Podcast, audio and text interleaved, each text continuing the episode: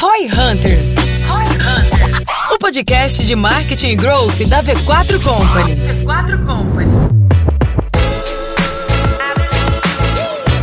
Episódio 200 do Roy Hunters finalmente chegou e com ele comemoramos esse marco com um episódio especial. Para isso unimos os cinco melhores insights do Roy Hunters, realizados nestes últimos 100 episódios. Se você quer ser um profissional completo de marketing, este episódio é para você. No primeiro insight, questionaremos o conhecimento adquirido por insight, como o de podcasts. Será que os ouvintes estão conseguindo transformar um insight em uma ação? Para que isso ocorra, é necessário entender um conceito, o da abstração. Conheça como tirar o máximo do que você aprende e conseguir aplicar na prática. Para quem produz conteúdo, talvez você que produz conteúdo aí que tá nos ouvindo, uma pergunta que sempre vem é: beleza, tu me explicou isso, agora fala exatamente como que eu faço isso no meu caso. Essa é a pergunta que a gente mais ouve. Sim. Porque Mas isso aí funciona pra energia solar? É. Funciona pra advogados? É tipo sempre assim. a gente sente então que talvez há uma dificuldade de abstrair o fundamento do caso para conseguir encontrar uma forma de aplicar no seu contexto. E aí a gente primeiro tem que pegar, né? O que, que é o conceito de abstração ou de abstrair? E aí o Denner tem o. Lê o que o dicionário falou aí, Denner, que é o Eu conceito. tenho- Que aí depois eu dou a explicação. do que A gente tem a Eu cola. tenho aqui, ó. Abstração. Operação intelectual em que um objeto de reflexão é isolado de fatores que comumente lhe estão relacionados na realidade. Ou seja, você vai pegar uma explicação de como fazer algo, exemplo, como que o G4 escolheu os canais de marketing que ele utiliza. E aí você vai lá e explica todo o processo. O que, que é abstrair? É entender não o que o G4 fez, mas como ele fez, né? Qual foi o mecanismo usado? Porque talvez exatamente como eu executei seja muito do G4. Depende, pô, Sim. tinha o João, tinha o produto do G4, o mercado do G4. E aí você pode ouvir o nosso podcast sobre For Freight Model para entender como isso tudo funciona. Só que não importa muito. O que importa é qual foi o processo, como foi feito, porque pegando o como eu posso entender, tá, já que é assim que foi feito, esse é o mecanismo, deixa eu adaptar ele para minha realidade. Então abstrair é isolar o mecanismo. Exatamente, isolar o mecanismo. O que eu entendo é dessa explicação conceitual ali, da explicação mais do detalhe, é descolar o aprendizado genérico da situação específica, né? Sim. É eu pegar, então, beleza, é assim que funciona um framework de escolha de canais, com base no que eu entendi que o G4 fez pra escolher os seus canais. São duas coisas diferentes. Um né? exemplo que eu lembro assim que fez bastante diferença na minha vida foi quando eu tava aprendendo com alguém no meu setor, então tava alguém ensinando sobre o que eu faço, marketing. A pergunta que eu sempre me fiz e fez diferença prática, tem caso literal na minha cabeça, que é como é que esse cara aprendeu isso? Essa era a pergunta que veio na minha cabeça. Porque eu queria saber a fonte da parada, eu não queria saber a visão do cara. Puta, como é que esse cara é capaz de me ensinar um negócio que eu faço aqui no Brasil? Esse cara aprendeu de algum lugar. Eu preciso saber a origem disso aqui pra mim entender como que ele chegou nessa conclusão. Se eu tô aprendendo só o filtro do cara, eu tô tendo uma visão míope da coisa, uma visão superficial Limitada. da coisa, limitada, A filtrada. partir daquele cara, né? Exatamente. É. Eu quero desenvolver ah, os elementos pra construir o meu racional. E aí não me parece algo que é muito prático assim na, na vida de todo mundo, né? Acho que não é o jeito tradicional que a galera pensa. A galera adora um, Hack.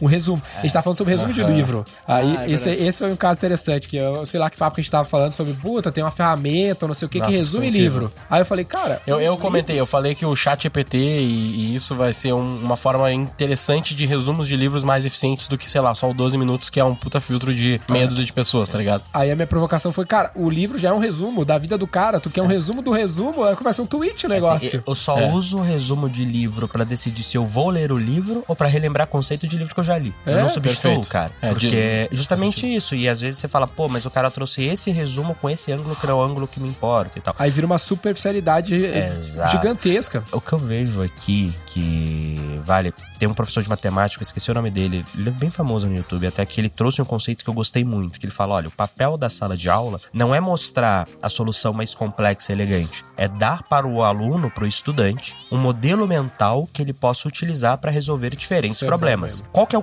a parte de abstração? É você pegar um exemplo, um fato que aconteceu, uma história, e dela entender, tá, qual que é o modelo mental base que eu posso usar. Então, por exemplo, a forma como você vai escolher o canal de marketing do seu negócio, cara, o canal de marketing que você vai utilizar, putz, depende do seu negócio, depende do seu produto, depende do seu time, depende de um monte de coisa. Agora, se você tem um framework básico, olha, começa o processo de escolher o canal, primeiro vendo quem é o público-alvo, depois filtrando qual é do seu time, o que seu time sabe operar de canal, depois olhando o seu budget, depois olhando o nível de competição, e aí você consegue entender, pô, esses aqui que fazem sentido, tanto faz se você vai usar um canal diferente ou parecido com o G4. O que importa é que você entendeu, ó, eu começo por aqui, não vou mais ficar travado, né? E eu acho que é muito isso, é você sair da inércia. Os modelos mentais, eles te ajudam a destravar, a começar a fazer, que depois você realmente vai entrar nas especificidades que não dá pra alguém te ensinar. Não dá pra alguém te ensinar a tocar o seu negócio depois de um certo momento, porque começou a ficar o seu negócio e a pessoa não tem aquela vivência. Só que cabe a você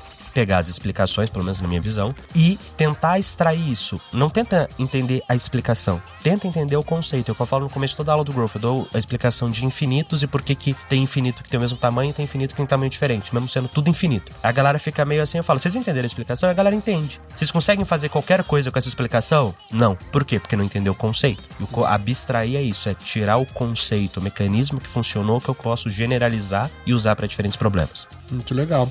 Eu acho que tu falou que brevemente, dá uma ênfase nisso, que é o motivo porque a gente aprende um monte de coisa, às vezes aleatória, tanto na faculdade quanto na escola, que parece que não vai ter um uso prático, mas às vezes é o, aprender a aprender, o aprender a pensar que faz diferença, né? Então tu vê que quando contrata gente que passou em universidades mais complicadas, que fez cursos mais complicados, aquela pessoa se desenrola bem numa atividade que não tem nada a ver com a fim, aí ela pode ter a frustração de, cara, o que eu vi na faculdade não serve pra nada na prática. Não serve numa camada superficial, mas tem uma camada mais profunda, uma- um segundo nível de, de pensamento que faz a diferença, porque ela só é boa em aprender, ou, por exemplo, desenrolar um problema, porque ela passou por aquelas situações que não eram diretamente relacionadas àquilo que ela tá vivendo. Quer ver um exemplo prático que a gente passou no G4 esses dias? E, assim, tinha matemática, né? E em matemática a gente aprende equação diferencial. E assim, todo mundo fala, porra, eu nunca vou usar isso na minha vida. A gente tava com um problema que a gente tava precisando criar, basicamente um sisteminha para ajudar o vendedor a entender o máximo de comissão que ele poderia dar.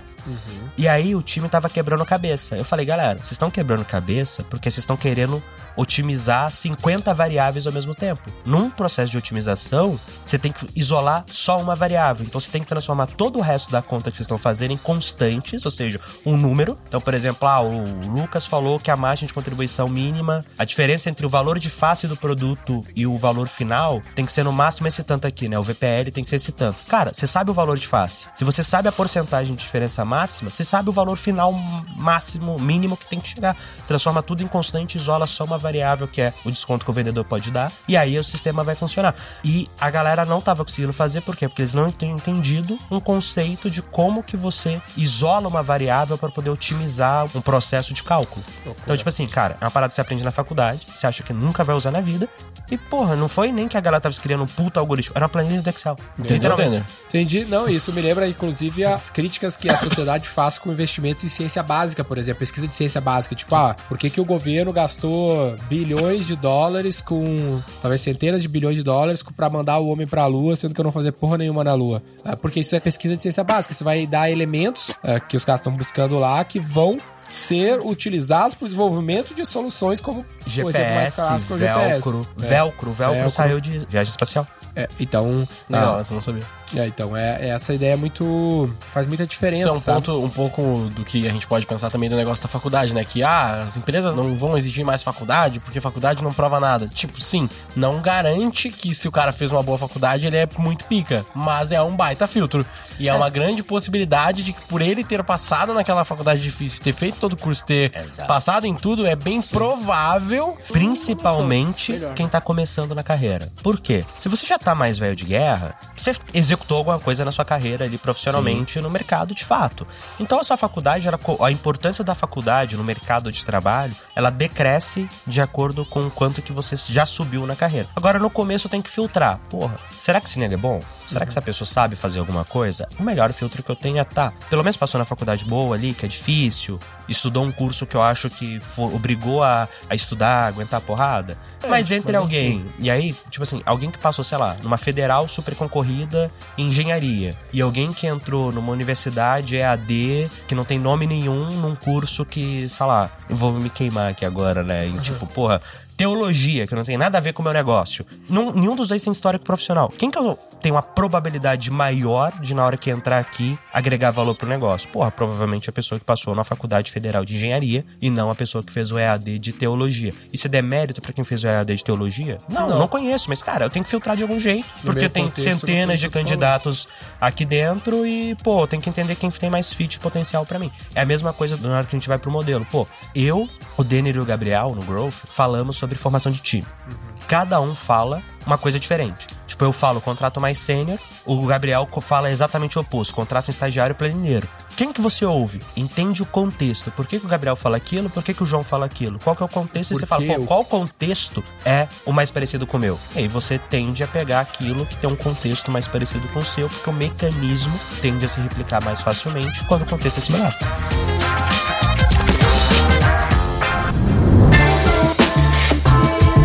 Agora que aprendemos o significado de abstração, que tal aplicar novos insights na sua operação de marketing? Para isso, conheça algumas formas de organizar o dia a dia da sua empresa, entendendo fundamentos e processos. Confira!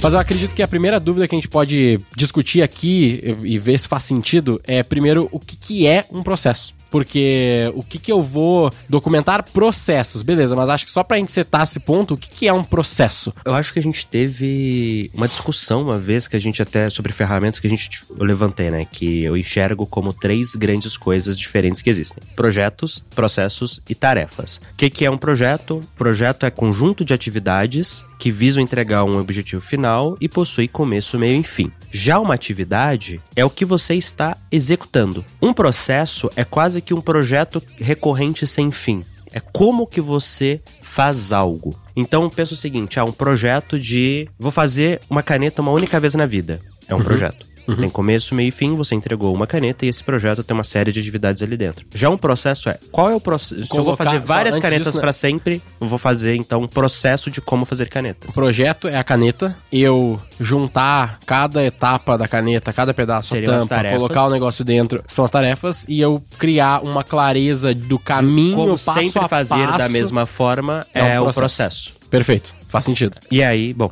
acho que essa é a melhor resposta que eu tenho, né? O processo ele é sempre ligado a como algo é feito. Se esse algo for uma coisa muito esporádica, que tem começo, meio e fim, acabou, e a próxima vez que você for fazer vai ser diferente, aquilo é Não um projeto. processo, é um projeto. É um projeto. Entendi. Se a gente for ah, exemplificar isso a nível de marketing, a nível das tarefas mais do dia a dia ali, eu subir uma campanha no Facebook é uma É, tarefa. tem a tarefa. Ou melhor, né? Dentro da. Subir a campanha é um. Pode ser um projeto barra processo e o que eu É, faço fazer o dentro seguinte, dela. A campanha de Black Friday, vai. Fazer Tá. a Black Friday. A Black Friday tem começo, meio e fim, e cada Black Friday é diferente, por mais que você repita a oferta. Então a Black Friday é um projeto. Tá. Ele tem começo, meio e fim, objetivo específico, e é isso aí. Acabou Black Friday, acabou o projeto. Ah, João, mas todo ano eu faço. Cara, mas todo ano é diferente. São outros públicos, o produto mudou, o preço mudou, a realidade das campanhas mudaram e assim por diante. Quando você vai executar o projeto Black Friday, você vai ter que subir campanha, produzir criativos, não sei o quê. Sempre que você se pergunta o como que eu faço isso, e esse como não muda, ou muda pouquíssimo, quase nada, então você consegue colocar um processo, que é uma forma de padronizar a execução da tarefa que você tem que fazer. Dá pra dizer que subir uma campanha no geral, subir campanhas do dia a dia, dá pra ser um processo mais claro? Dá pra se transformar em um processo. Então, assim, subir uma campanha pode ser uma tarefa se você não tiver padrão nenhum. Cada vez você faz de uma forma diferente, mas você vai ter que ficar sempre fazendo, nunca tem um fim. Então é uma tarefa. Quando você coloca um modelo padronizado de como fazer aquilo, você transformou em um processo. Faz sentido, faz muito sentido. Ah, e aí, ao mesmo tempo que a gente pensa, então, entendendo agora o que, que são os processos, a gente já falou um pouco no começo, no fim das contas, pra que que eu documento. Então eu vou acabar documentando, um dos principais motivos vai ser isso da questão da, da gente ajustar ou da gente ter mais produtividade, a gente ter mais clareza e evitar com que a gente tenha que ficar pensando todas as vezes que a gente for fazer. Mas fora isso, tu... Documentação tem sempre ligação com otimização. Né? Então, otimização envolve reduzir recurso, tempo, dinheiro, rampar mais rápido, fazer mais rápido. Então, por exemplo, eu vou treinar uma nova pessoa. Cara, se você tem um processo bem definido, é mais fácil do que quando você não tem um processo bem definido documentado. E um terceiro é reduzir variabilidade. Quanto menos padronizado for a forma de executar algo, maior a chance de que o resultado de cada vez que você faz seja diferente. E normalmente nós queremos ter resultados consistentes, né? E é mais fácil ter resultado consistente quando você faz as coisas de formas mais parecidas, mais similares ou iguais. Então, isso inclusive eu aprendi na academia. Aqueles negócios, né? Tipo, cada dia eu vou fazer um treino totalmente diferente. É uma das piores coisas. Se você tem um objetivo de ganho de massa muscular, ficar bombado, por exemplo, você provavelmente não deveria ficar trocando toda vez os exercícios que você faz, porque você não vai ter consistência, você não vai conseguir tirar o máximo de proveito daquele exercício e desenvolver ao máximo, né, o grupo muscular que está treinando. Então você deveria trocar menos. O que, que quase todo mundo faz? Vai cada dia um treino diferente e na hora que você olha o número de exercícios que ele fez para aquele músculo ao longo de um mês é, não, ele treinou quatro vezes o mesmo músculo, mesmo indo para academia três vezes por semana. Uhum. É bizarro, assim, essas coisas. E o processo não é diferente, cara. Putz, eu quero ficar cada vez melhor, ter um resultado cada vez mais consistente, de forma cada vez mais eficiente. Você deveria executar aquilo da forma mais parecida possível. E para fazer isso, um processo bem mapeado é útil. Perfeito. Eu não vou discutir sobre academia porque eu não sou referência nisso. Então foda-se. Essa é a verdade, mas tudo bem. E aí, quando que faz sentido, então, o cara documentar de fato? Então, e aí a gente entra também na definição disso, né? O que, que seria essa documentação? A documentação é meio óbvio que seria A o descrição descritivo de como é de como É. executa, né? Então, bem simples. É, nesse caso, a documentação pode ser a mesma coisa de um playbook, vai. Então, um playbook é a documentação de um processo, por assim dizer. Então, documentar e criar um playbook para aquele processo dá na mesma, só para quem estiver ouvindo ou assistindo, quando a gente falar qualquer uma das palavras, entendam que pelo menos nesse contexto é a mesma coisa. É meio que natural, à medida que você vai executando algo, você vê que fala, cara, eu tô fazendo sempre mais ou menos a mesma coisa.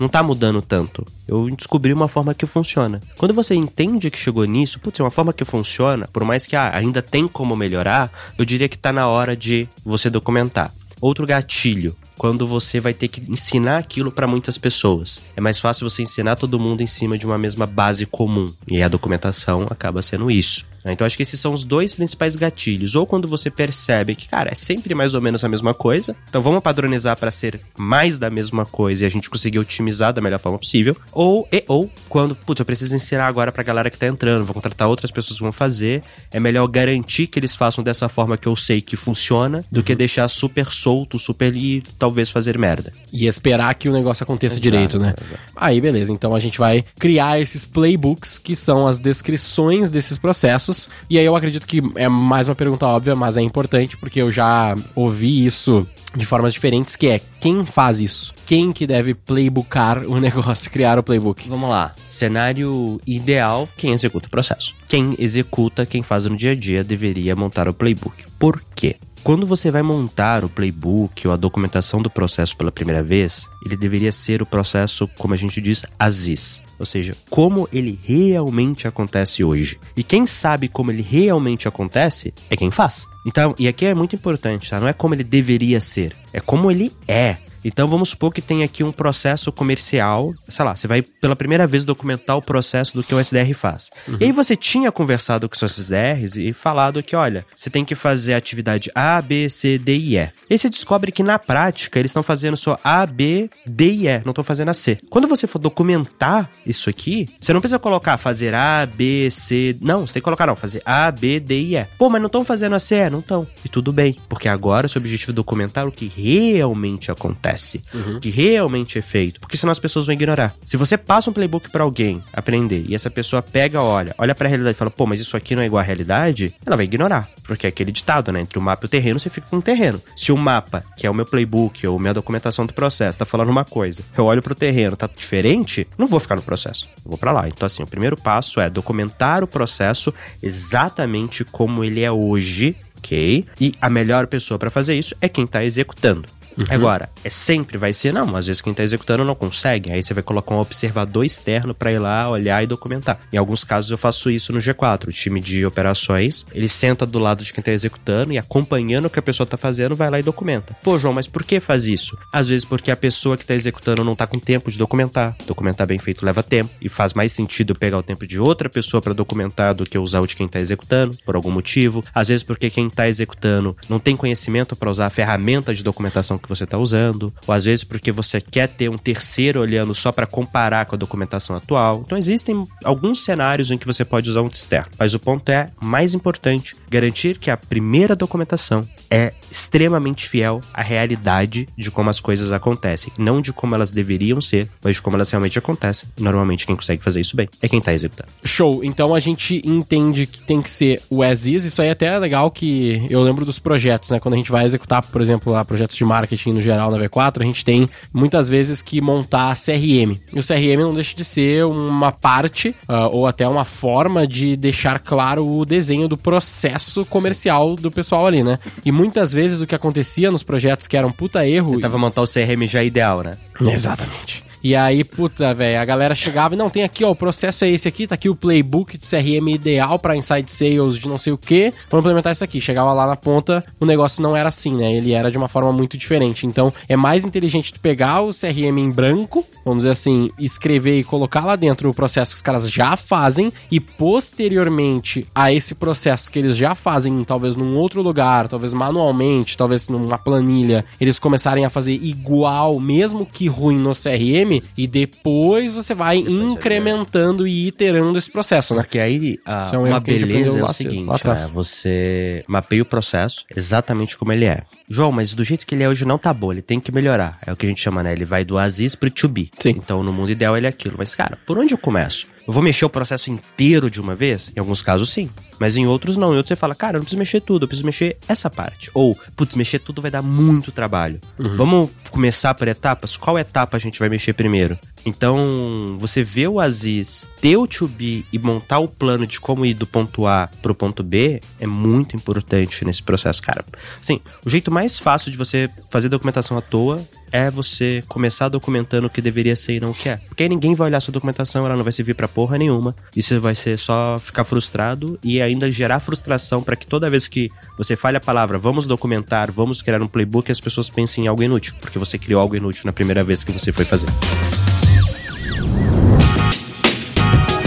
Abstração, check. Processos, check.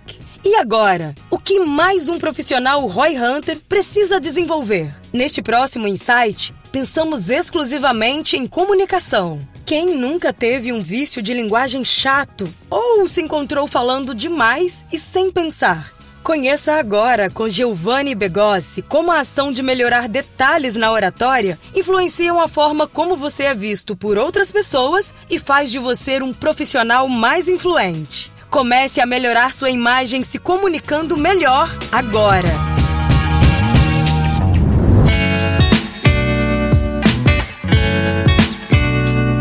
Mim, um dos melhores oradores da atualidade é o Jordan Peterson. Nossa. Jesus Christ, esse é muito e bom. Uma coisa que eu tento me policiar que ele faz muito bem, e eu acho que tu deve talvez ter uma explicação técnica para isso, é que a gente fica muito desconfortável com o silêncio. Aí eu vejo que esse lance do é é muito por esse desconforto. Então, o lance com o Jordan Peterson, eu não sei se ele fala disso, mas ele, fala, ele fala, executa fala. isso muito bem, fala disso então, que é ao invés de tu falar é, tu... Quer dizer, na verdade, acho que ele não fala, não, desculpa. Eu vi um vídeo de alguém analisando É. que ele faz isso. Então, Mas se tu for ver o Jordan fala. Peterson, ele ao invés dele falar, falar essas vírgulas sonoras, esses é. Ele não fala nada. Tipo assim, eu vou falar contigo aqui, ô Giovanni, sobre um negócio. Ele não fala nada e ele segue É a narrativa. Quando sabe? tu olha, quando tu olha, ele as, quando tu olha as entrevistas dele, é muito foda. Tem que ser as entrevistas não editadas, porque tem as editadas, né? Mas às vezes ele recebe uma pergunta, a pessoa vai lá e faz uma pergunta Ele não pra ele e ele faz, responder. ele faz assim, ele olha pra pessoa e faz assim. Ele nunca vai ele, fazer. ele é, literalmente ele hum, para, ele olha, ele fica assim, um- cara, às vezes tipo uns 15, 20 segundos ele fica parado assim. E se tu tentar XPTO. fazer isso, tu te sente desconfortável. É muito, muito louco. estranho, é muito estranho. Tu te sente um pouco desconfortável, treinamento mas tu vê parte. que tu vai pra um Cara, é alto muito bom, nível faz de, muito de bom. Com Steve certeza. Jobs também. Uma das principais razões. Pior que não foi intencional. Ah, não foi não, não, Não foi foi, não. não foi, não foi. Não, tá. Mas o que acontece? Quando a gente vai falar um vício de linguagem, é justamente porque a gente fica desconfortável com o silêncio. E a gente quer colocar um é, um né, porque olha só que louco, a gente sente um que se a gente então. faz uma pausa, a gente não sabe o que a gente tá falando. Você fala, Ih, É, esqueceu, é? Hum, Ou tá, tá, confuso, tá confuso? Ou que a gente não sabe o que tá falando, ou medo de ser interrompido. Também tem isso, tipo assim, você fez a pausa, é, a pessoa vai preenchendo a sua pausa. Ambiente corporativo, Não, mas isso deixa é eu te explicar melhor. Não, cara, eu tô só pensando, peraí. Tipo, meio que isso, né? Aí o que que acontece? Quando você vai ganhando essa noção, e olha, é uma noção, de que a pausa, ela é muito maior na nossa cabeça do que na vida real. Quando a gente dá aquela micropausa pra pensar na palavra certa, e isso é- tá tudo bem, é saudável, a gente pensa que a gente parou dois anos. É verdade. Sendo que, gente, mesmo, né? é um microsegundo. Aí você vai ver no podcast, você fala assim, gente, eu tô falando rápido, né? Se eu diminuir a velocidade, não vai ficar ruim. Na verdade, fica até legal. A gente sente essa necessidade de preencher o silêncio toda hora, de falar muito rápido, só que não precisa. A pessoa que está ouvindo a gente, e muitas vezes a gente gosta de ouvir pessoas, justamente, que dão ênfase na pausa. Então você, por exemplo, disse, eu adoro ouvir esse cara. Esse cara pausa bastante. Então, vamos modelar ele. Vamos pausar mais. Legal. Cara, esse cara é incrível, velho. Eu assisto ele tem anos, vários anos já e, puta, é muito foda. Todas as entrevistas, palestras. Quem é o melhor orador da história no teu ponto de vista? Ah, eu gosto de dizer que Jesus é o maior orador da história, porque eu tenho Tem um vídeo dele? Porque o que que acontece? Qual que é o Reels? Eu gosto muito de falar uma coisa. O sucesso da comunicação depende do resultado. Muitas vezes a, a pessoa pergunta: ai, o que, que você acha da oratória da Dilma? O que, que você acha da oratória do Bolsonaro? A galera vive me perguntando isso. O que, que eu sempre respondo? O sucesso, a eficácia da comunicação depende do resultado. Atingiu o resultado que queria? Então foi eficaz. Então, por exemplo, tanto a Dilma quanto o Bolsonaro chegaram no cargo político mais alto do país. Então você pode falar: ai, mas não gosto disso, não gosto daquilo. Mas foi eficaz. Ela chegou onde poucas pessoas chegam. Então, quando a gente vai olhar o resultado que Jesus teve na, no Ocidente, no mundo como um todo, de impactar tantas pessoas, a gente fala, caramba, poucas pessoas tiveram tanto resultado. Livro do Chris Anderson, que é presidente do TED, chama TED Talks, o guia oficial do TED para falar em público. Eu li depois de fazer o TED. Putz, era pra ter lido antes, Foda, tá né? ligado? Porque depois eu falei, caraca, faz sentido. No próximo TED eu aplico. Mas daí uma coisa que ele fala é, não tente ser outra pessoa. Às vezes a gente fala, você é o Martin Luther King. Sim. Você, o Flávio Augusto. Você é o Thiago Negro. Você, não sei quem. Lula. Lula. Você... Eu queria ser a Dilma. Não Fazer tem esse corte. Mas o que que acontece? Velho, não tente ser ninguém. Seja você. Só isso. Sim. Mas a gente tá falando dos três Cs da comunicação. Verdade. A gente tá dentro da clareza ainda. Falamos de dicção, falamos de vício linguagem. E o terceiro ponto é a questão da prolixidade. O que, que é o cara A gente tá no prolixo? primeiro C ainda, né? Só... Sim, sim. É, mas o, o segundo C, eu vou dar uma resumida, porque senão a gente fica até amanhã. É, pelo amor de Deus, tem uma palestra que é só três Cs, eu tenho um curso que é só três Cs, então assim, Já faz o jabá aí. dá né? pra fazer. Qual que é esse que, tá, que a gente tá agora, então? A gente A gente tá no vai- primeiro. Sim, não, mas qual que é o item? Terceiro ponto da prolixidade. Ah, o que, que é a tá. pessoa prolixa? Sabe aquela pessoa que fala muito e não fala nada? Que dá um arrodeio maior do mundo pra falar uma coisa simples, que não consegue ser direto ao ponto? Não, Total. ninguém aguenta essa galera. Porque o nosso tempo é limitado. E a gente fica, vai, vai, meu filho, fala. Verdade. Ou então você simplesmente perdeu muito tempo ouvindo uma coisa que você não precisava. Então o que, que eu dou uma dica aqui? Já pra você treinar, ser mais cirúrgico, mais direto, usar as palavras certas, as frases certas, pra você não ter que ficar se repetindo. Mande áudios no WhatsApp de até um minuto. Hum. Jamais mande um áudio no WhatsApp de mais de um minuto. Só isso. O que, que você vai fazer? Você tá aqui Um minuto seu é celular. respeitável, né? Até um minuto é respeitável. Nossa, tem né? áudios de horas. Já recebeu áudio de Eu já horas? recebi áudio de oito É, um minutos. Podcast nem no ouço, WhatsApp. Podcast. É o Zapcast. Aí o que, que acontece? Você vai lá, você vai mandar um áudio. Se você viu que passou de um minuto, cancela. Cancela e fala, cara, eu consigo ser mais direto. O cara manda cinco áudios de um minuto. Não é isso, não é isso, né?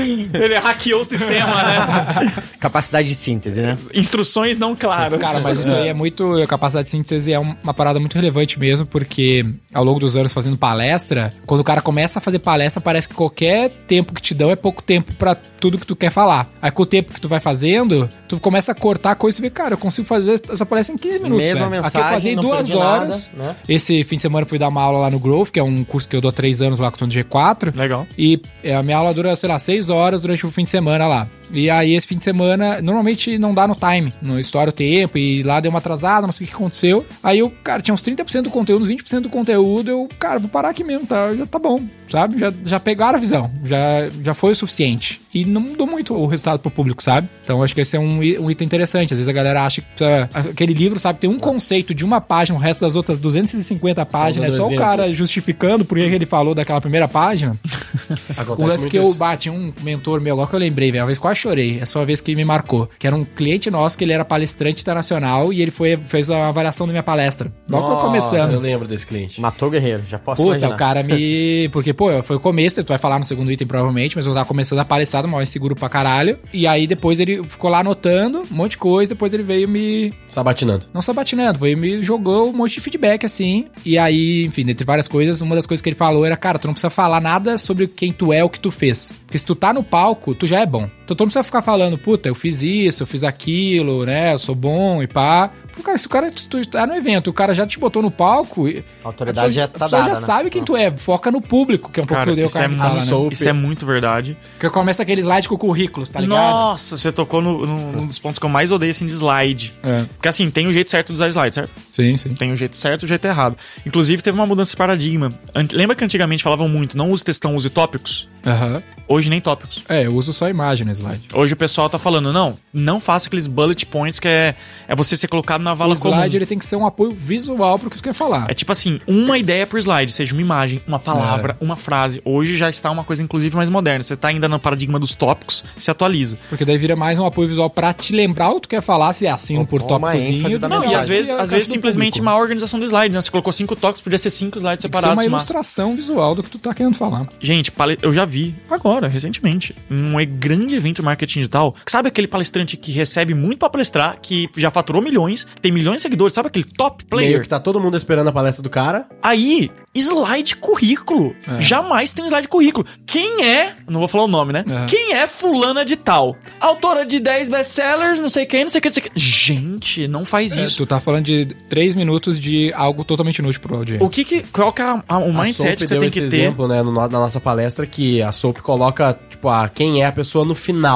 se eu não me engano. Tem uma história boa. e Eu já ouvi isso aí, né, que é, tipo, depois que tu deu todo o teu conteúdo, aí tu fala, então, eu sou o Guilherme Lippert, muito obrigado, eu sou essa função aqui, valeu, falou, é nóis, qualquer coisa, me chama lá no Instagram. No Eu máximo gosto, eu final, gosto de sabe? passar, pode ser no meio, pode ser no final, mas por meio de uma história. Esse é o hack. Porque qual que é o negócio? A palestra é uma doação. Poucas pessoas entendem isso. Uma vez que você entende isso, vai mudar a forma que você se comporta no palco. Palestra não é pra se autopromover. Palestra não é pra dar showzinho. A palestra é uma doação. Você imagina assim, ó. No tempo que me foi concedido, eu vou fazer o meu melhor pra dar um conteúdo muito bom pra aquelas pessoas, pra mudar a vida delas. Ponto. Quando você pensa isso, aí é quando você vai ter o máximo de resultado, porque de fato você vai gerar valor pras pessoas e aí que as pessoas vão aplaudir de pé. Porque a galera quer aplaudir de pé, mas não quer, quer ser aplaudido de pé, mas não quer fazer por onde. Você tem que se doar.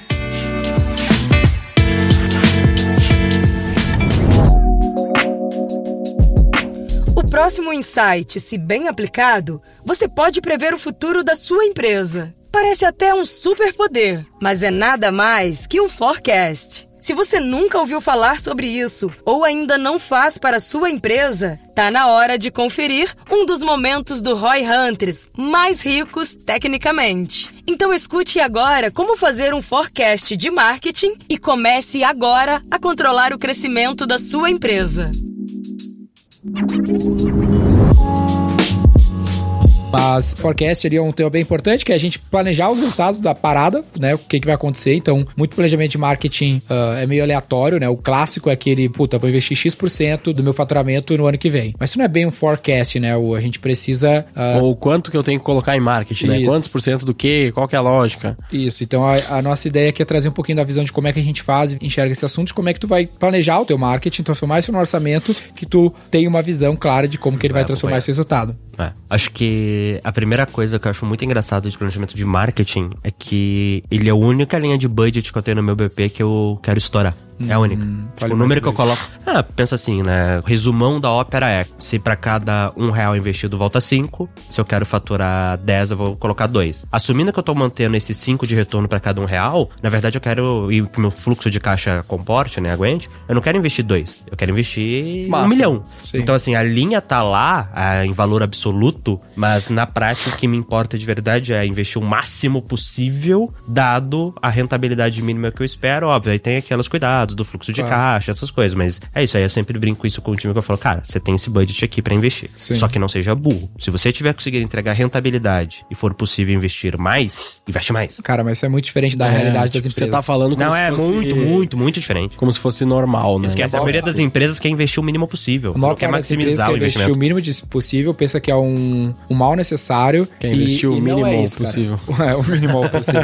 Porque o forecasting, ele é um processo de predição futura. Esse é o lance. Isso é parada que você tem que sacar sobre marketing. Não é tipo assim, ó, preciso investir em marketing, tem uns caras do marketing lá, vamos dar o mínimo de dinheiro pra eles pra eles fazerem umas paradas maneiras. É, é longe disso. Um exercício de predição futura baseado em dados do passado. Isso é um forecasting, um exercício de previsão futura baseado em dados do passado. Então, por isso que o ponto de partida de um forecasting não é o budget que tu tem, é o quanto tu quer fazer. Esse é o ponto de partida. É um working backwards, bem o lance que a gente tá falando do livro da Amazon, é um trabalho de trás pra frente. Quanto quer fazer? Cara, esse ano a gente fez 50 milhões de no ano que encerrou, né? A gente tá gravando esse podcast no começo de 2023. Então, no ano de 2022, temos 50 milhões de receita, por exemplo. Pô, em 2023, pô, eu gostaria de fazer 1 bilhão de receita. Fiz 50 milhões, quero fazer 1 bilhão de receita, tá? Esse é um exercício de forecasting. Qual que é o próximo passo? O próximo passo é eu ver os dados, porque é um exercício eh, de planejamento futuro baseado nos dados do passado. Então, eu quero fazer 1 bilhão em relação aos 50 milhões que eu fiz. Beleza. Agora, eu vou começar a puxar os dados do, do passado.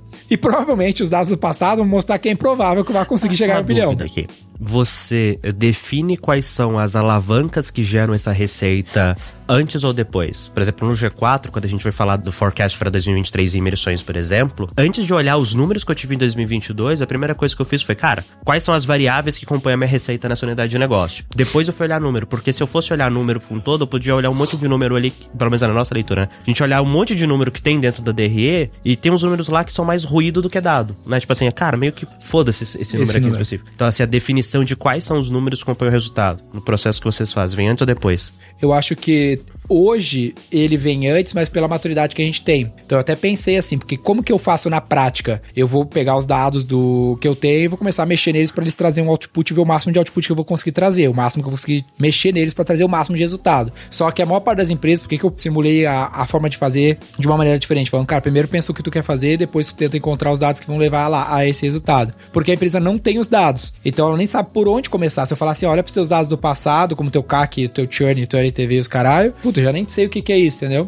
Então, pra, a minha intenção aqui foi tentar criar esse raciocínio, porque eu acho que é um pouco do que a gente tem, assim, não sei se é um pouco do teu caso. Porque quando a gente constrói um negócio, a gente tá sempre querendo comprar um real por o mínimo possível. É sempre isso, é sempre uma parada de comprar dinheiro. Só que isso não é a mentalidade que a maior parte das empresas tem, né? O cara quer, parece que é um síndico de algo que já existe. Isso não é empreender, empreender é construir algo. Então tu quer construir um asset que gera valor pelo mínimo possível. Então tu tem que saber bem qual é o valor que tu quer gerar para ver quanto vai custar gerar esse valor. Que é literalmente o inverso do que a maior parte das empresas fazem, que é, cara, eu tenho que dar manutenção nesse empreendimento aqui, por isso vamos gastar um pouquinho em marketing que eu acho que é importante. A curiosidade, né? O Fernando, até naquele grupo lá que a gente tava conversando, de tipo a diferença entre comemorar que você é o maior anunciante do seu segmento no Brasil versus querer ser o que menos investe para anunciar no seu segmento. Falei, cara, eu sempre quero ser o cara que mais investe, porque da forma como eu trato, quer dizer que eu tô tendo a rentabilidade que eu preciso e tô conseguindo escalar para um caralho. E tu construiu um diferencial competitivo, né? Porque agora tu é um cara mais conhecido do que a média. É, tipo, na meta, por exemplo, né? À medida que a gente foi escalando, agora a gente tem um monte de coisas, de acessos, de coisas que antes, quando a gente era anunciante Isso. pequenininho, não tinha. A gente é o maior anunciante do Google no Brasil e, ah, de assessores, né? Assessores que, parceiros do Google, o maior do Brasil é a V4 agora, e isso me dá um monte de porta aberta dentro do Google que eu não teria. Então a gente é tanto como assessor, como a gente é do setor que mais investe. Por exemplo, a gente acabou de gravar um episódio aqui com um convidado que é head de, de growth de uma empresa. A gente vende pra empresa, pra heads de growth. O cara já nos conhece no nosso podcast, já viu trouxendo anúncios nossos Manda pro time. é, manda pro time o podcast. Então, pô, isso é um motivo pelo qual também queremos ter um maior orçamento de marketing, porque isso constrói um ativo que cria diferencial competitivo na aí, empresa. Mas aí vamos lá, então. Você define primeiro onde você quer chegar. Então vamos falar pro ano, vai. Putz, você ainda não fez meu planejamento 2023, Denner. Primeira coisa, então, é definir onde eu quero chegar. Ah, cara, eu quero faturar então tanto. Beleza. Isso. Definir isso, eu volto, olho os números que eu O tenho. que gera esse. Eu começo a fazer um working backwards. Backwards, né? Começa a trabalhar de trás pra frente. O que gerou esse resultado? Então, pô, se eu quero faturar 100, para faturar 100 eu preciso ter X pedidos. Para ter X pedidos, eu preciso ter X clientes. Para ter X clientes, eu preciso que esses, que a minha, vamos dizer, depende de como tu vende, eu preciso que X pessoas cheguem no meu CRM, que cheguem no meu vendedor, ou Chega que no meu site. cheguem no meu site para que eu realize esses pedidos. Então, beleza. Como que eu faço pessoas chegarem no meu CRM, chegarem no meu vendedor, chegarem no meu site? Pô, eu preciso que elas me conheçam. Onde elas me conhecem? Pô, no Facebook, no Google, ou o vendedor vai falar, aí tu vai começar a Minha aula do. Growth, isso aí. Exato. Que é um É, exercício a aula de forecast, alavanca, né? exato. Cara, é, ele é mais assim, o exercício. A minha aula especificamente é mais o exercício de destrinchar os elementos que vão compor o forecasting. E aí eu acho que é a parte que eu mais queria ouvir de como que vocês fazem na V4, que é, beleza, Denner, eu sei que eu quero faturar tanto, isso quer dizer que eu vou crescer no ano contra ano, sei lá, eu vou 50% no ano contra ano, beleza? É, e essas são as alavancas. Vamos falar, as alavancas são super simples aqui: é número de pedidos, ticket médio e o número de clientes e taxa de conversão por canal. Tá. São bem simples, são só essas. Geralmente você tem muito mais do que isso, mas são só essas. Sim. Como que eu sei quanto que, ou como que eu decido quanto que cada uma dessas vai crescer? Que eu não vou simplesmente aumentar tudo 50%. Vai ter coisa que vai subir, vai multiplicar por 5 e vai ter coisa que eu vou melhorar em 10%. Como que vocês fazem o exercício de escolher isso? Ah, tem coisas aí que, por exemplo, tu não sabe dizer, não consegue prever se tu vai aumentar, como taxa de conversão que tu falou. Então eu vou considerar que ela é o que é, entendeu? O que eu consigo mudar mais fácil é o topo do, do processo, o início do processo, que é colocar mais gente nesse processo e replicar as mesmas taxas. Então, assim, a gente vai fazer projetos para tentar aumentar as taxas no meio do caminho. Só que isso são novas hipóteses. São É mais incertezas, né? Nesse são- é muito incerto porque tu só consegue. Os teus dados são os dados do passado, então o que tu pode tomar como premissa são os dados que tu já realizou, ah, porque tu não tem como saber como que tu vai mexer essa A alavanca. gente tá tirando a premissa de que o cara meio que nunca fez esse exercício, né? E, e isso é uma coisa legal que eu acho que serve de insight bom, que a gente mostrou isso pro time do G4, né? É, a gente fechou 131 milhões ano passado e tá com a meta de 230 esse ano, que a gente escolheu crescer menos pra organizar algumas coisas dentro de casa, porque a gente quer crescer pra caralho de 2024 pra frente. Então, o playbook foi, cara, esse ano a gente vai escolher desacelerar pra depois, mas como assim desacelerar? Você tá quase dobrando. Falei, não. Porque se você pegar o run rate dos nossos últimos três meses, só manter, só manter, não fazer nada diferente, a gente estaria crescendo só 30% ano contra ano. Porque a minha média de faturamento dos últimos três meses do ano ali daria 170, 180 milhões. Se eu tivesse feito ela o ano inteiro. E é factível a gente fazer ela o ano inteiro, que eu já tô tirando da jogada Black Friday, né? Black Friday one-off. Então, Mas tirando a Black Friday, fazendo, ó, putz, você pega a média ali sem contar o faturamento de Black Friday específico, que foi um lançamento, eu estaria faturando de 170 a 180 milhões. Então, no ano contra ano, se eu pego isso, na verdade, eu só tenho que, só, entre aspas, melhorar 30%. E não quase, e não 80% que seria o planejamento. Eu acho que essa é uma coisa que a galera meio que erra. Fala, porra, ah, minha taxa de conversão média no ano foi isso. Tipo, como é que vocês, com a linha de corte de coisas que vocês vão olhar a média de um prazo maior versus coisas que você vai ficar, cara, isso aqui eu já assumo que é assim.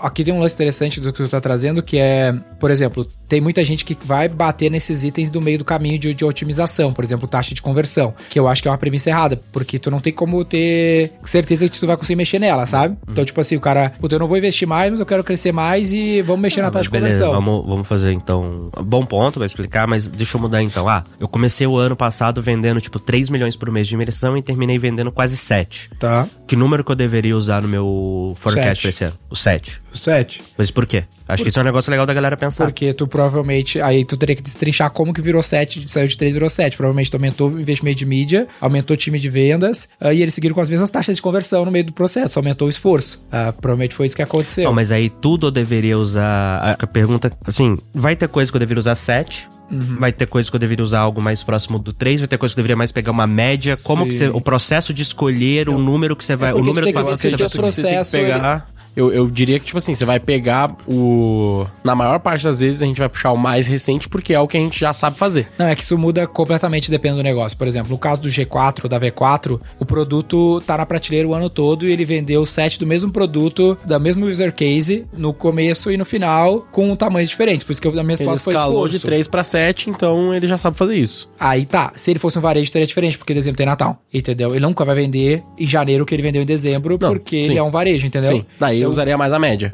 Não, talvez. daí tu faria janeiro contra janeiro. Porque no varejo tu Sim, vai sim, fazer sim, mesmo, sim, eh, entendi. me- o mesmo mês, porque o user case é completamente diferente em cada um dos meses do ano se eu fosse a CA. Entendeu? Então, E pô. aí- mas aí como o cara define quanto ele vai crescer de janeiro anterior pro janeiro atual? Aí ele vai ver, eu tenho que quebrar a jornada, como que ele vende, entendeu? Se ele vende no e-commerce, quais são as taxas de e-commerce, quais são o esforço, quanto que ele investiu em janeiro, quanto que ele investiu em dezembro, qual Então, que foi. assim, o primeiro passo, então, seria não necessari- olhando o seu passado, ter a taxa base que você vai poder esperar agora. E principalmente o Cada user negócio case, porque não é uma ciência exata, entendeu? Então, então vamos lá, vamos falar aqui, olha. Putz, ano passado eu vendi 60 milhões, é, esse ano eu quero ir pra 100, só que a minha taxa base que eu posso trazer do ano passado pra cá já me faria chegar em 70, por exemplo, ou em 80, vai, meio do caminho. Então Sim. quer dizer que o meu plano de ação, né, que são as hipóteses, é de como levar, não é de como levar de 60 pra 100 no ano, como levar de 80 pra 100, porque 80 eu já teria em cima das taxas bases que eu posso assumir do meu passado. É, e do esforço que tu aumentou até o final do ano, porque tu tá investindo mais aí É, não, é, quando, quando eu tô falando de taxa Isso, base, eu tô tá, falando entendi. que é isso, ó, olhando pro ano passado, eu não vou simplesmente repetir o que eu fiz. Eu melhorei nessas coisas aqui, então eu tô Isso. mais próximo do que eu tava no final, do que do começo, ou eu tava numa média e tal. Porque o grande lance é, nesse processo daí de fazer esse working backwards, é tu quebrar o negócio ao máximo. Um lance que a gente fez esse ano na nossa meta, por exemplo. Como é que era a nossa meta no ano passado dentro da V4 lá? No nosso trabalho de marketing e vendas. Nosso, né? Não pros nossos clientes. A gente investia mais todos os meses e esperava mais retorno. E a nossa meta era essa: vou investir mais, vou vender mais. Só que uma das variáveis, por exemplo, que tu tem no, no Inside Sales B2B, só dando esse exemplo pra galera sacar, é dias úteis. Então, dias úteis fazem a diferença, porque nem sempre todos os meses tem os mesmos números de dias úteis. Aí o nosso time de planejamento lá, ele refez essa meta para 2023 agora, considerando esse resultado por dias úteis. Então, fevereiro a gente vai vender menos do que janeiro. Nossa meta de fevereiro é menor que a nossa meta A de janeiro. É mesmo que eu esteja investindo mais. Olha que loucura. Por quê? Porque eu tô investindo mais porque eu quero vender mais em março e eu tenho um ciclo de. Olha como é que fica louco o bagulho. É exatamente a mesma coisa que a gente faz. Porque- é, porque a minha, os meus dias úteis são menores, então a galera vai fazer menos follow e bababá. Só que eu vou ter que investir mais, porque B2B tem ciclo de compra. Então eu tô investindo hoje pra vender 45 dias pra frente pra aquele lead. E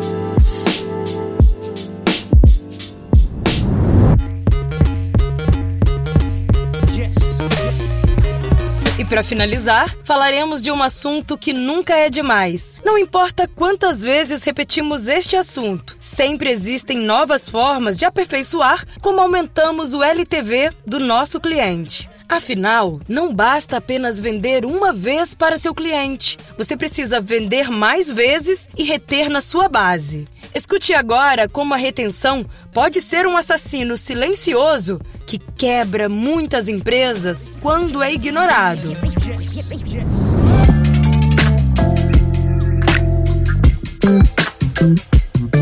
Retenção, né? Que Nunca falamos demais. Nunca É, a gente nunca teve um. Eu acho que a gente nunca teve um episódio dedicado pra retenção, né? Né, Tipo, mas não, não importa o quanto fala, nunca falou o suficiente. Ah, é um assunto que nunca esgota e de extremo upside mesmo, de extremo growth, pra, de extremo ROI para todas as empresas, né? Tem uma coisa que eu lembrei de uma frase agora que eu vi lá no, no Reforge, que a gente já citou eles aqui várias vezes, que é Retention is the silent killer.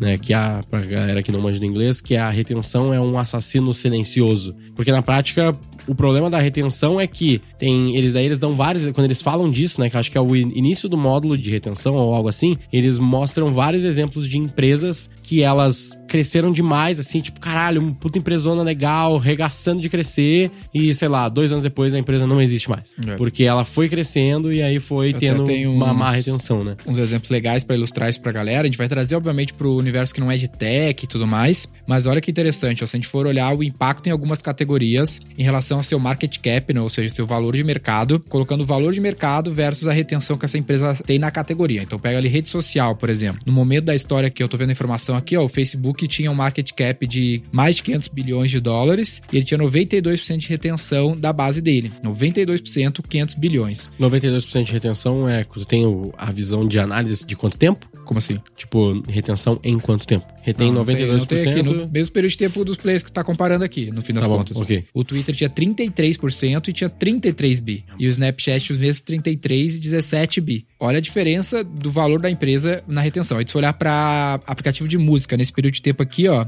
era Apple Music, tinha o tal do Pandora, que eu acho que nem se essa parada existe mais. Pandora, eu acho que existe e o ainda. Spotify, Eu usava né? Pandora, era massa pra caralho. Pandora tem 33%, o Spotify tem 80%. Aí na época o Spotify valia 50 bi, Pandora valia 3 bi. Olha a diferença de um pro outro.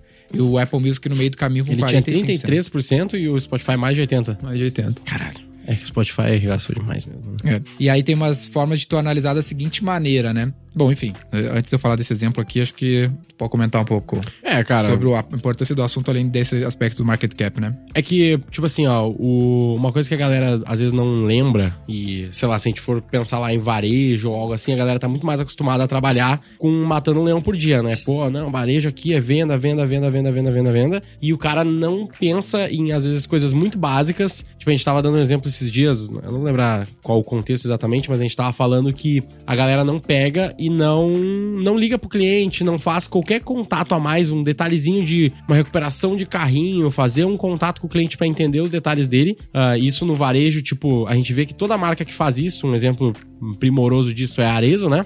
Sim. E a gente vê a diferença gritante que dá com ações tão básicas de desenvolvimento de relacionamento, de CRM, pra ajudar nessa retenção. E CRM a gente já falou bastante, esse tipo de coisa, né? Mas tudo cai dentro de retenção e muitas vezes a gente vê que são coisas muito idiotas, ou não idiotas, mas muito simples e que dão esse resultado bizarro, assim, no negócio. Então, dentro da V4, a gente teve um. A gente falou naquele episódio lá de como criar a sua assessoria, não lembro exatamente o título do episódio. Agência de marketing não funciona. Agência de marketing não funciona, era esse nome que a gente deu. Ah, mas enfim, lá a gente viu que a gente focou por muito tempo no aspecto de aquisição, porque era o que a gente precisava, precisava de dinheiro, precisava vender, e eu acho que a maior parte dos empresários, da galera que começa é meio que isso mesmo. Tipo, não adianta tu pensar em retention e, meu Deus, eu preciso reter o meu cliente se eu não tenho cliente nenhum. Não adianta muito isso, eu entendo essa visão. Foi muito do que a gente fez, mas depois que a gente começou a entender, tipo, isso a gente nunca gerou, velho. Imagina como seria a V4 se a gente tivesse três vezes mais retenção.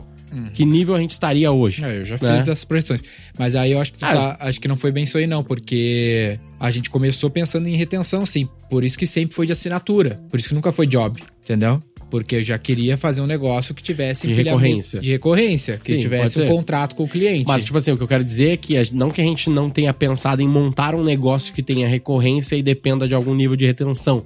Mas a gente levou alguns anos pra focar e olhar pra isso com, cara, vamos gerar aqui dezenas de ações diferentes de melhoria de retenção?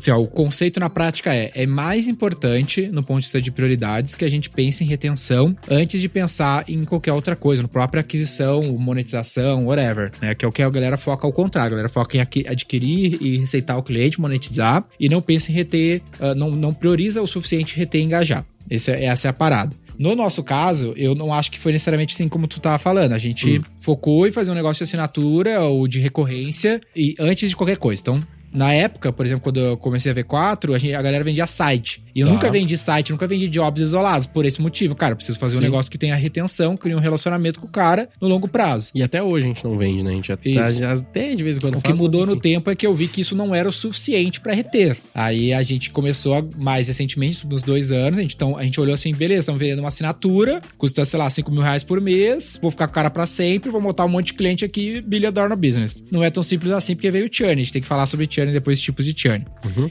E aí a gente viu que não bastava ter aquele único serviço. Aí a gente começou a criar mais user case, que a gente vai falar aqui um pouco pra galera, pra diminuir churn e manter esse cliente com a gente. Mas pensou nisso no começo. Então, aí é o ponto que eu queria trazer agora. Ah, pô, vocês estão falando então que retenção deveria ser a prioridade numa aquisição. E aí eu queria mostrar uns exemplos de casos pra galera entender, além desses que a gente já citou de market cap, mas o impacto no- na receita mesmo do negócio que tem um pouco mais de retenção. Aí tem uns dois casos aqui simulados, assim, pra galera pensar, muito na linha do software, mas você vai conseguir adaptar isso pra sua realidade. Que o exemplo que eu peguei aqui tem assim, ó, pensa que tem uma empresa A e uma empresa B, tá? A empresa A, pensa que ela tem 100 mil weekly active users. Ela tem 100 mil usuários ativos por semana. E a empresa B tem 200 mil usuários ativos por semana. Tá bom? Qual que é maior? 100 mil ou 200 mil É. por semana? Claramente empresa B. Tá. Elas têm a mesma taxa de retenção. Tá bom? Continua sendo aparentemente a empresa B, né? Sim. Só que a empresa A eu não falei qual é a categoria, né? Uhum. A empresa A tem três ordens, três pedidos por cliente por semana. A empresa que tem 100 mil usuários ativos por semana, ela faz três pedidos na média Uhum. por cliente. E a empresa B, que tem 200 mil usuários ativos por semana, com a mesma taxa de retenção, ela faz um pedido na média por semana. Então a empresa A com menos usuários vai fazer 300 mil pedidos na semana, né? 100 mil vezes 3 por usuário. Sim. E a que tem 200 faz um, vai fazer 200 mil. Então a empresa maior é a empresa A pelo engajamento que ela tem com a base do usuário dela. Faz que é um sentido. dos pilares importantes para retenção, é que tu tem esse engajamento do usuário fazendo mais pedidos por ação, né? Uhum. Então, esse é um lance interessante. Então, a, a parada aqui, pra poder criar essa retenção, tem várias formas, que não é só fazer o cara não cancelar, que era o que a gente pensava. Uhum. Esse é um exemplo perfeito pra nós. Porque a gente pensava, não, basta eu ter milhares de clientes me pagando 5 mil por mês e tá tudo certo. Se eles não cancelarem, eu vou crescer. Isso, só que às vezes o cara que tem menos clientes com a gente, só que ele vendia mais pro mesmo cliente, ele conseguia ser maior que nós. Entendeu? Em receita total, mesmo com menos usuários. Faz Foi literalmente o que aconteceu com a gente com alguns dos nossos concorrentes. E aí a gente começou a mudar isso e conseguiu levar. O Ricardo não tá aqui hoje, mas ele, eu trabalho na XPS, né? Revenue Ops, né? Então fazer com que esses clientes deixem mais dinheiro dentro do negócio. Não tem uma discussão depois nesses. mantendo dentro desses dois exemplos de que. ah, é que, claro, né? A primeira empresa, no fim das contas, ela também vai ter mais dinheiro, né?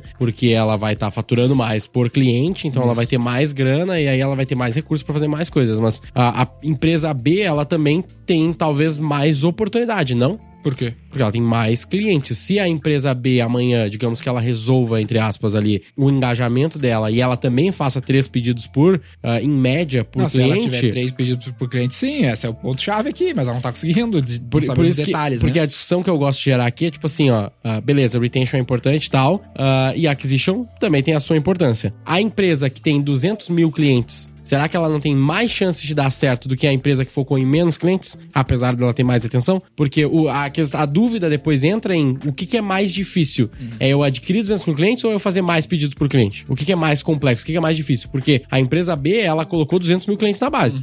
Ela, teoricamente, se ela, digamos, seja do mesmo setor e elas tenham ali a mesma retenção, teoricamente elas têm a mesma qualidade. Dá pra dizer mais ou menos uma qualidade similar, pelo menos. Então, ela tem mais, ela tem a oportunidade de chegar ao mesmo nível de pedidos médios por cliente e ser uma empresa duas vezes maior do que a empresa A ainda, porque ela tem Depende, mais a gente clientes e mais sabe oportunidade. Qual, qual é o perfil do cliente que ela tá adquirindo. É, tá. enfim, vai- obviamente que a análise ela nunca vai ser tão simples assim. Esse caso é mais pra demonstrar o poder da retenção, né? Mas Tem- ao mesmo tem tempo, outro- a, a discussão que eu gosto é essa. A discussão que eu gosto é tipo assim: eu não acho que necessariamente a retenção é mais importante que as outras coisas, tá ligado? Eu acho que todas elas são tão importantes quanto. Sim. Eu acho. Mas, mas não é sei que- se tem um nível de importância maior. Tipo, ah, esse aqui tem peso Eu acho 2. que tem. Será Porque que tem peso 2? retenção muda todo o teu processo de growth, tá ligado? Pode ser. Tem um exemplo aqui interessante também que a galera pode fazer numa planilha aí e tudo mais, ó. Pensa que na empresa A, a gente tá adquirindo um milhão de novos usuários por mês. Tá bom. E na empresa Ah, B, é- eu acho que eu lembro é, desse estamos exemplo. adquirindo 2 milhões de usuários novos por mês. 1 milhão na empresa A, 2 milhões de usuários novos na empresa B. Eu fiz até no, no, no stories disso, mas enfim. Então, se tu olha assim, pô, no tempo, quem vai ser maior, obviamente, é a empresa que adquire o dobro de usuários, tá adquirindo duas vezes mais. Perfeito. Só que se eu te falar que a retenção da empresa A é 85% da base, retém, a gente vai falar um pouco sobre essa lógica da retenção. de 85% dos clientes adquiridos ficam, Ficam. vamos dizer. E na empresa B, 65% dos clientes adquiridos retém. Na empresa A, 85%, na empresa B, 65%. Uhum. Então, depois de seis meses, a empresa A, que tem uma retenção maior, vai ter 4,1 milhões de usuários. E a empresa B vai ter 5,3 milhões de usuários. Teoricamente, estamos bem com a empresa B É. ainda, né? Só que depois de três anos, a empresa A vai ter 6,6 milhões de usuários e a empresa B vai ter 5,7. Então ela vai ter jogo vira, 933 mil usuários a menos no longo prazo do que a empresa A. Então esse é o grande lance por que que a retenção é esse assassino silencioso ou por que que ele é mais importante que os outros. Porque no tempo vai fazer toda a diferença pro negócio sobreviver ou não, entendeu? É, por isso que eu faço total sentido. E aí eu lembro que quando eu fiz exatamente o post sobre isso, e eu mostrei na planilha, né? Eu botei no Instagram assim, e eu mostrei na planilha como que funciona o cálculo e tal, pra demonstrar que isso se prova ao longo do tempo. A galera me provocou nesse sentido, de, pô, mas se eu sou a empresa empresa 2 adquirindo o dobro de clientes por mês nos primeiros meses ou primeiros anos, e de fato, olhando só esses dois indicadores, eu sou uma empresa que fatura muito mais nos primeiros, no meu primeiro ano ali, eu teoricamente vou ter muito mais recurso, teoricamente vou ter muito mais possibilidade de melhorar minha retenção ao longo do tempo do que a empresa que adquire menos clientes. Não necessariamente, porque tu pode estar torrando todo o teu recurso em CAC. Esse de cliente não veio de graça, entendeu? Esse é o lance. Mas O que- enfim, ela me o traz que o dobro que de eu- receita também, né? Ah, por exemplo, aí vamos tentar trazer isso para um case real. Pode ser que a empresa A, as duas empresas tenham captado 100 milhões de reais. Tá bom? Só que a empresa A, que tá adquirindo menos, Tá retendo mais. ela tá, adquiri- ela tá investindo 50 milhões de reais em aquisição e 50 milhões em retenção. A empresa B tá investindo 100 milhões em, em aquisição. Assim, daí beleza. Então vai acabar o dinheiro dela, o cliente vai embora, ela vai tomar na bunda, entendeu?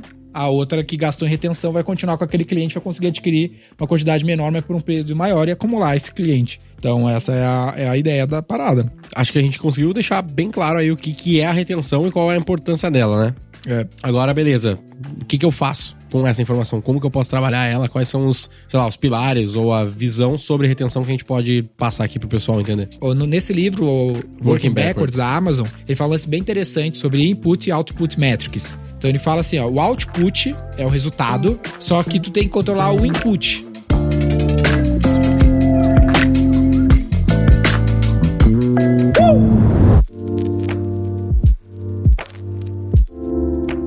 E aí, curtiu esses insights? Agora que chegamos no final do episódio 200, você já está preparado para aplicar estes conhecimentos no seu dia a dia? Caso você queira escutar estes trechos na íntegra, confira a descrição deste podcast os nomes completos dos episódios do qual foram retirados estes momentos. Se você ficou até o final, agradecemos a sua participação e gostaríamos de convidar você para comentar aqui no Spotify ou no YouTube quais são as suas maiores dúvidas e também sugestões de pautas. Não esqueça, Roy Hunter sai toda terça, então fique ligado nos próximos episódios. Siga o Roy Hunters no youtube.com barra Roy Hunters e no Instagram pelo arroba Roy Hunter Oficial e faça parte do nosso grupo do Telegram com conteúdos exclusivos.